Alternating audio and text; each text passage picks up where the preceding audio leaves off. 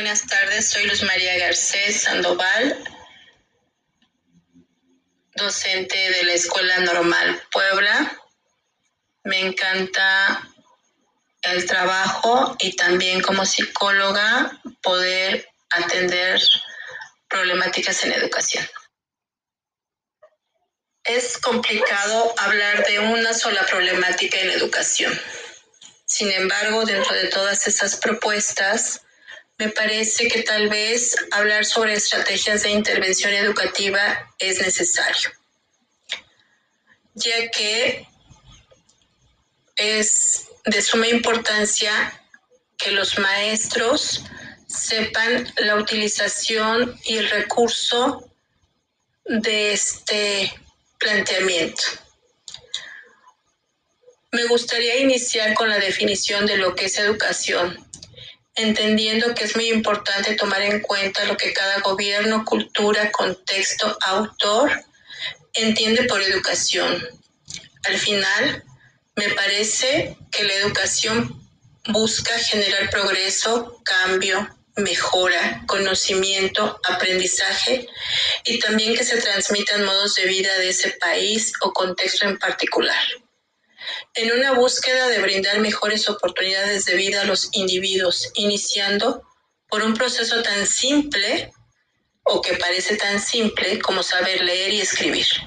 Este proceso da la apertura a un mundo desconocido, pero a la vez brinda la oportunidad de lograr lo que se quiera si se empeña el educando en lograr trascender a través de la educación recibida. Este planteamiento deja la sensación de que es algo fácil de alcanzar. Sin embargo, quienes nos dedicamos a la educación sabemos que es una tarea compleja y llena de faltantes, por lo menos en México. Cuando hacemos contrastes con otros países o culturas, por supuesto nos percatamos que sí se puede lograr un avance de 180 grados. Como ejemplo, tenemos todos a Finlandia, donde se pretende que todos tengan las mismas alternativas y oportunidades educativas. Entonces, la intervención educativa supone un planteamiento para lograr la mejora en los actos educativos. Además, esta intervención se ha de realizar después de hacer un profundo análisis reflexivo que genere un diagnóstico de detección de oportunidades de mejora que permita generar la propuesta del tipo de intervención que se requiere.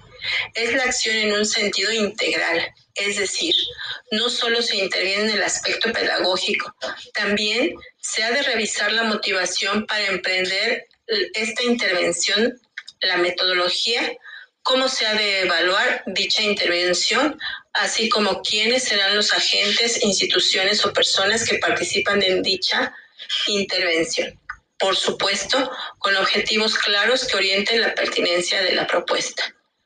Se me ocurre que es importante dar respuesta a estas preguntas que permiten la claridad para plantear el diseño de un proyecto de intervención.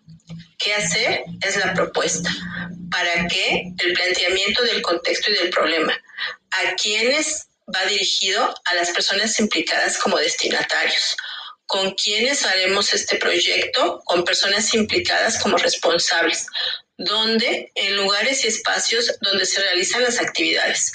¿Cuándo? Se tiene que hacer un cuadro temporal en el que se realizará, es decir, un cronograma. ¿Cuánto? qué etapas previstas y cantidad de actividades específicas a llevar a cabo, cómo, cuáles son las técnicas a usar, con qué, de qué medios e instrumentos son los que contamos. Y finalmente, evaluación a través del monitoreo, una evaluación parcial y una evaluación final. La planificación de un programa de intervención debe considerar estos elementos. ¿Cuál es la naturaleza del programa que se quiere hacer? cuál es la localización física donde se quiere hacer, la metodología, los recursos humanos, los recursos financieros, así como la evaluación. ¿Cuáles van a ser los criterios de esta? Finalmente, la propuesta de intervención educativa depende de una estrategia de planeación y actuación profesional que permite a los agentes educativos tomar el control de su práctica profesional